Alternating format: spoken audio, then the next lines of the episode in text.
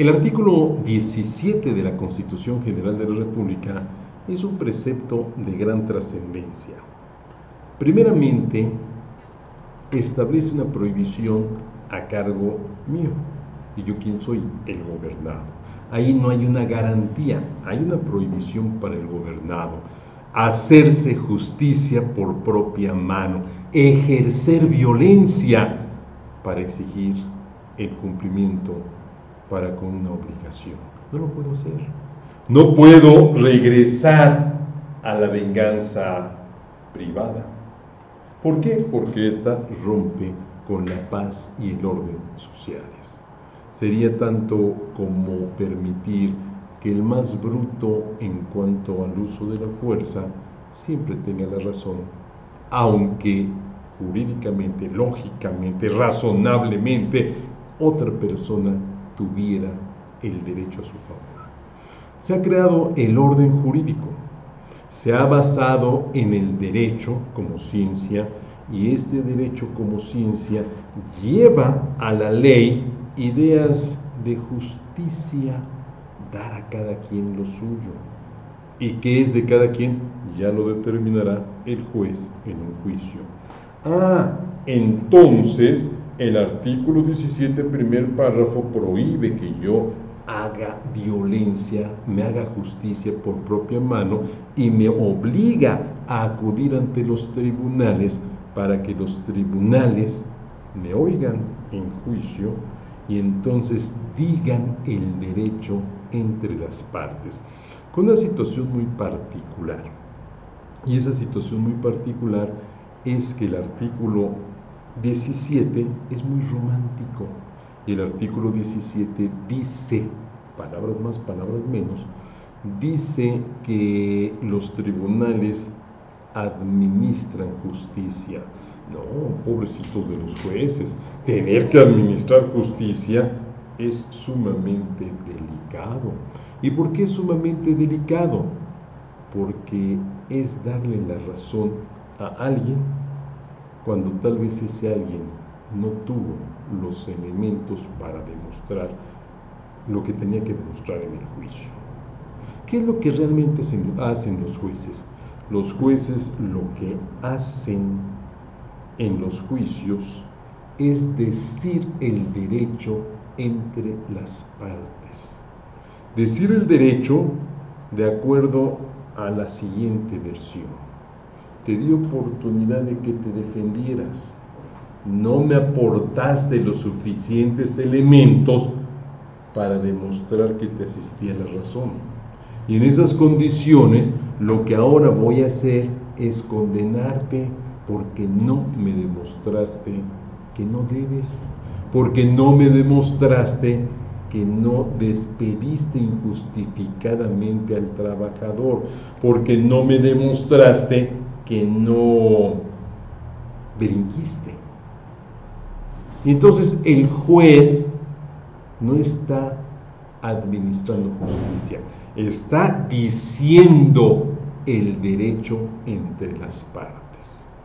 Y es a lo que se refiere el segundo párrafo del artículo 17, en donde se dice que los tribunales estarán expeditos para administrar justicia en los tiempos y plazos que marque la ley, de manera pronta, completa e imparcial. Muy interesante. Primeramente hablamos de la presencia de unos tribunales, de unos órganos de gobierno encargados de decir el derecho entre las partes, de dirimir las controversias que se presenten en sociedad, de dirimir esas controversias con base en la ley, razonando las resoluciones y basándolas en la norma. Aquí está otra vez la garantía de legalidad. Emite tu resolución apegada a derecho. Dime cuál es el fundamento, dime cuál es la motivación por la cual actuaste. Muy, sumamente, muy interesante esta vinculación de estas dos garantías y esto da pauta para decir, cuidado, no se estudie una garantía en su individualidad. hay que vincularlas, hay que relacionarlas para entenderlas perfectamente. Dice el artículo estamos mencionando, 17, que los tribunales, los tribunales del Estado, estarán expeditos, o sea, están creados para administrar justicia. Los tribunales del Estado. Recordemos que el Estado se, eh, se, compone de tres elementos, población, territorio y gobierno. Y del gobierno encontramos tres poderes y varios organismos públicos o constitucionales autónomos. Pues bien, uno de estos poderes es el judicial.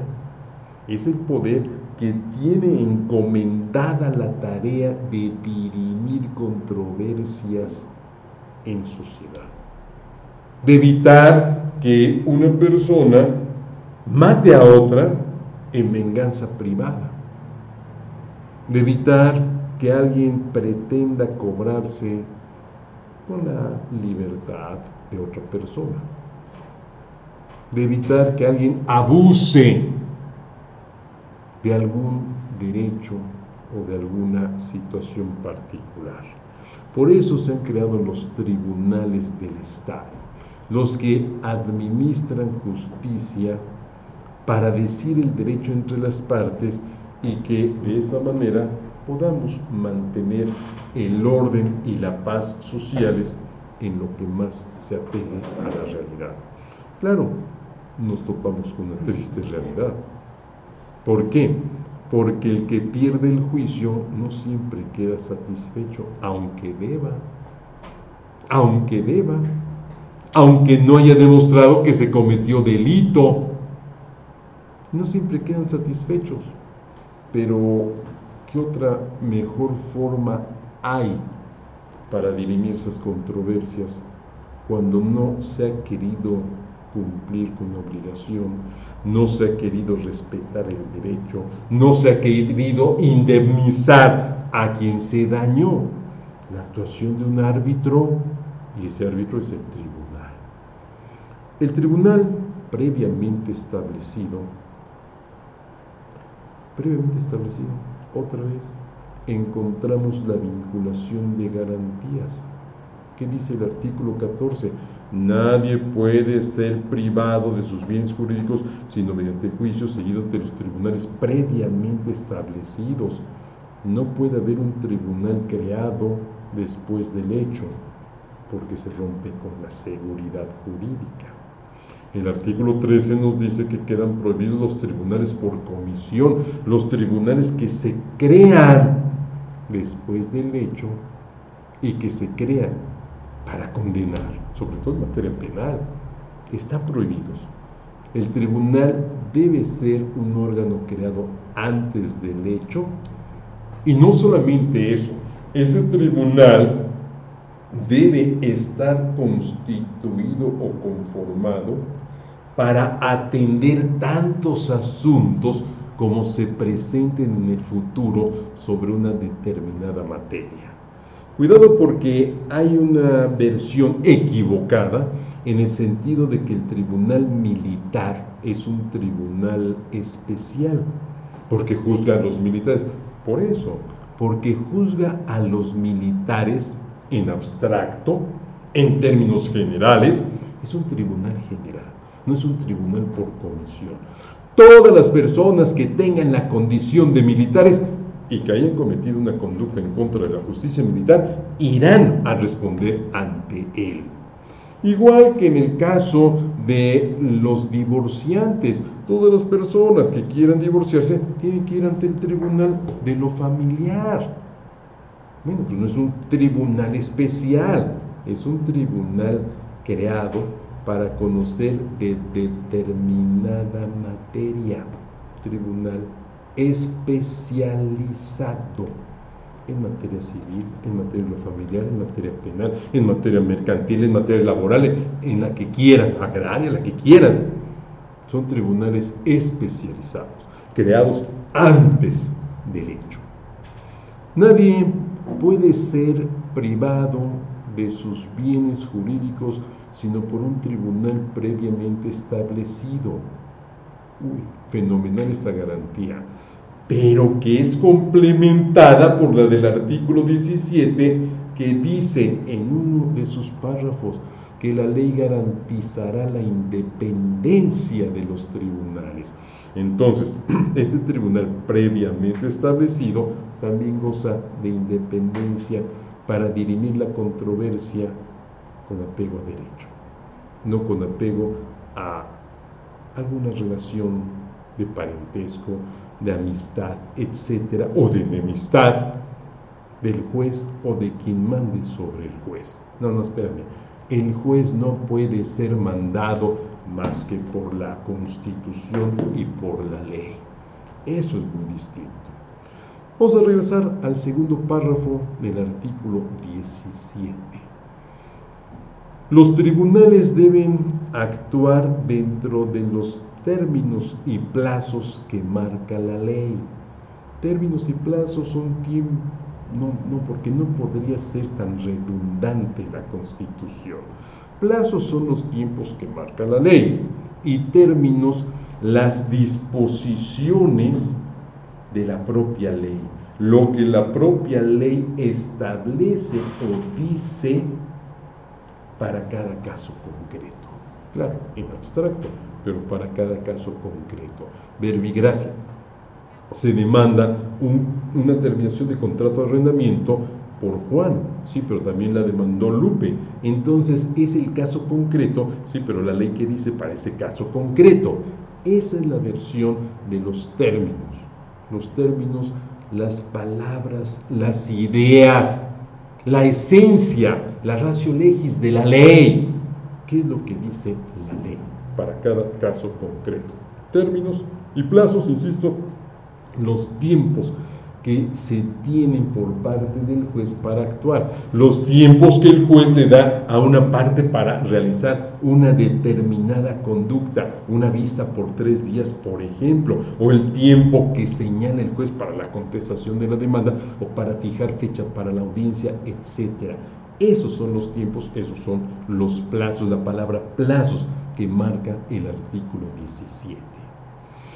Este artículo 17 dice que la administración de justicia que está encomendada a los tribunales del Estado debe ser pronta, completa e imparcial.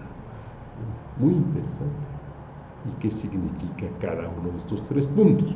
Justicia pronta, en el menor tiempo posible dicta la resolución. ¿Qué es el juicio? Una concatenación de actos que va de una demanda a una sentencia para dirimir una controversia. Ah, bueno, quítame esa controversia, supera esa controversia, porque esa controversia es un pleito entre dos gobernados. Es un cáncer en sociedad. Extírpalo, pero lo más pronto posible. No dejes que crezca no permitas que ese problema entre Alejandro y Nereida cree más conflictos. Vamos a superar aquella vieja, viejísima idea, realidad nacional en que familias se mataban entre sí porque no se dirimía, no se hacía justicia, no se encarcelaba a quien había cometido una fechoría en contra de la persona de otra familia. No, resuélveme rápidamente el problema y resuélvemelo, resuélvemelo lo más pronto posible, pero con apego a derecho. ¿Para qué? Para que las dos partes queden satisfechas. Y razóname, señor juez, tus resoluciones a efecto de que quien reciba una sentencia en contra quede satisfecho quede debidamente convencido o convencida de que la resolución está apegada a derecho y que no le asistía la razón. En su bello libro que se intitula El arte del derecho, don Raúl Carrancá dice, Bueno, es que en una controversia las dos partes tienen la razón. No, una sí la tiene y la otra no. Y esa que no la tuvo, pero que me hizo ir a juicio, que quede convencida de que la sentencia está apegada a la norma jurídica, que la sentencia tiene eso que yo, el jurista, no yo Alberto, el jurista en abstracto, debe pretender justicia, dar a cada quien lo suyo. Y que diga el que perdió tiene razón, le correspondía a esa persona el pago de una indemnización por mi negligencia, por mi torpeza, por mi conducta, por mi actuar. Pero para ello el juez pues debe actuar, debe actuar correctamente. Pues bien, la justicia pronta no implica justicia a tontas y locas. Implica la justicia dentro de los términos que marca la ley, los tiempos que marca la ley. Y esos tiempos deben ser breves. Cuando se practicó una reforma al artículo 17 durante el sexenio de Miguel de la Madrid, se dijo eso por parte de, de la Madrid, justicia lenta no es justicia. Y entonces se habló de la justicia pronta. Había juicios que tardaban años y años. No, no hay justicia. Yo no estoy viendo resarcido mi patrimonio. Hay una triste historia que parece chiste, pero que no fue de una, sino fue de varias, de varias causas, no penales, sino agrarias, en que alguien demandó tierras y demandó una justicia. Y esta justicia no la vio porque falleció. Insisto, no fue una persona de un caso concreto, fueron varias personas en varios casos. Y su hijo tampoco vio justicia. Fue hasta su nieto en que se resolvió la contienda. Eso no es justicia pronta. El que tenía el derecho no vio. Nunca pudo ver justicia a su favor. No hay justicia allí cuando hay retardo en la administración de justicia. La justicia necesita ser pronta. Pero no me conformo con la justicia pronta. También quiero justicia completa. Dirime toda la controversia. Pronúnciate sobre todos los puntos que planteé en la demanda, sobre todas las excepciones y defensas que expuse en la contestación de la demanda. Planteo no sé cuántos agravios, pronúnciate sobre todos los agravios del recurso porque solamente entonces habrá justicia completa. Claro, pero para que esa justicia completa respete la garantía de legalidad, la garantía de la exacta aplicación de la ley en materia penal, la garantía de legalidad en materia procesal civil, lato sensu, se requiere también que el juez valore todos los medios de prueba, bueno, todas las pruebas que se desahogaron en el juicio. ¿Con qué se ganan los juicios? Con pruebas. Sí, pero esta no la valoraste. Ahí hubo justicia incompleta porque no se pronunció sobre determinada prueba que para mí era fundamental para ganar el asunto. Si hubieras valorado debidamente este medio de convicción, me hubieras dado la razón. Pero no lo hiciste, violaste la garantía del artículo 17 que establece que la justicia debe ser pronta y completa. Ah, e imparcial.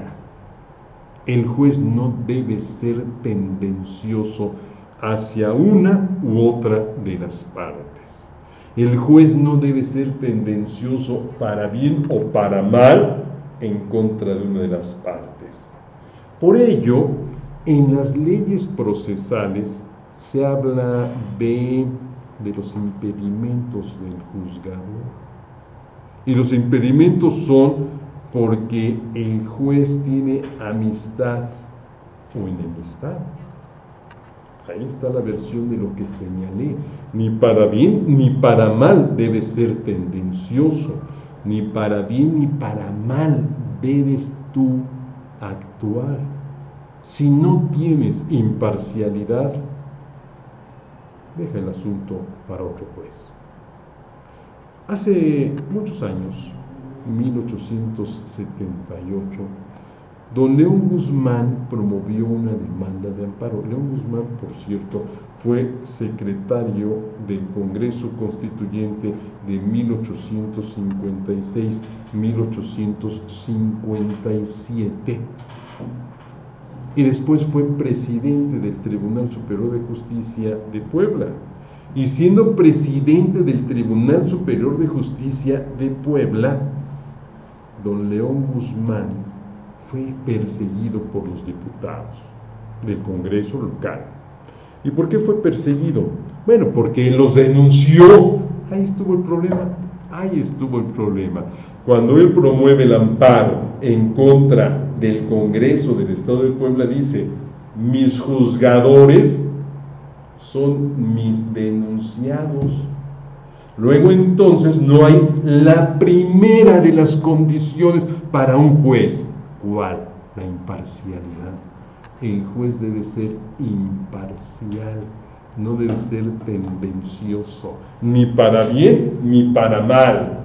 No puede haber un juzgador en la verdadera expresión de la palabra juzgador que tenga una tendencia hacia una de las partes o que tenga por ahí un pleito pendiente con una de las partes, porque entonces la justicia está viciada, porque entonces la justicia ya no fue la que nosotros quisiéramos, la dicción del derecho con un razonamiento apegado a la tranquilidad del juzgador. Recuerdo las palabras bellísimas de don Manuel Crescencio García Rejón y Alcalá, allá en 1840, cuando propuso el juicio de amparo. ¿A quién le damos la defensa de la Constitución? Al, más apacible de los tres poderes, el poder judicial, que con la razón de sus sentencias sabrá imponer el texto de la Constitución. Sí, pero con imparcialidad. Ah, claro, el juez deberá ser pasivo, ¿ves?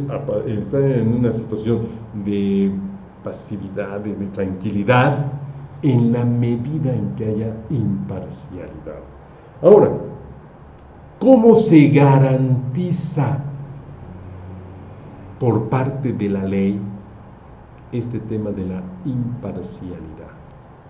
Ah, pues se garantiza creando la figura que ya mencioné, la de los impedimentos. Y esta figura del impedimento obliga al juez a decir, bueno, en el caso presente, la actora o la abogada de la actora es mi cónyuge o mi concubina o es mi enemiga. Tengo enemistad manifiesta. Por lo tanto, no tengo la tranquilidad para resolver objetivamente. Se rompe la objetividad. Me declaro impedido. No puedo conocer de este asunto. Ahí está, ahí está esta versión para darle certeza a la figura de la imparcialidad. Claro, el juez puede omitir declararse impedido. Ah, bueno, pues se crea una figura a favor de la parte que considera que el juez no debe conocer del asunto. La recusación recusa al juez cuando en él haya un motivo que rompa con su objetividad. Recúsalo para que deje de conocer de ese negocio. Y entonces ya tendrás tu seguridad jurídica, ya tendrás la tranquilidad, me dice la ley, de que el juez será imparcial. Vean ustedes cómo lo que la Constitución prevé como una garantía, la ley secundaria viene a reglamentar dentro de sus diversas disposiciones. Muy interesante, porque no basta y sobra con decir, la justicia es pronta, completa e imparcial, vamos a lo que sigue. Oye, pero espérame, tiene un interés. No, no, no, no. Yo ya dije que es imparcial el juez, pero el juez tiene interés en el asunto. Pero el juez se ha tardado en resolver el asunto. Ah, bueno, promueve una vía para motivar que el juez actúe. En materia penal, el Código Nacional de Procedimientos Penales crea, eh, bueno, regula el recurso de queja. Cuando el juez haya dejado de emitir una resolución que le correspondía emitir, puedo promover el recurso de queja para que lo obliguen a actuar dentro del marco de la ley. Claro, el recurso dice algo fenomenal, bueno, el 135 del Código Nacional dice algo fenomenal. Al recibir el recurso, el juez puede emitir la resolución. Ah, caray, se me había olvidado, no me había percatado, etcétera. Una distracción. Pero ya que me lo dice la parte, me doy cuenta del error en que incurrí. Emito la resolución y le manifiesto al superior. Hoy se promovió este recurso, pero ya enmendé mi error. Esta es parte de la justicia pronta. Ahora bien, se habla mucho de que la justicia es nada más para los ricos. Mentira total y absoluta. Porque la justicia es gratuita.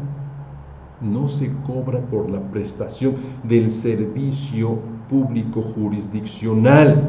Quedan prohibidas las las costas judiciales. ¿Y qué son las costas judiciales? Son las cantidades de pesos, o sea, de dinero, que se le deben entregar al juez por la prestación del servicio. Eso es lo que prohíbe la Constitución. Hay otras costas que sí van a ser materia de condena. De hecho, el artículo 222 del Código Federal de Procedimientos Civiles dice que en la sentencia el juez se debe pronunciar sobre la condena en costas. ¿Y qué son estas costas? ¿En qué consiste esta condena? En el pago que la parte que orilló a la otra a ir ante el juez debe cubrir por los gastos que generó en la otra parte.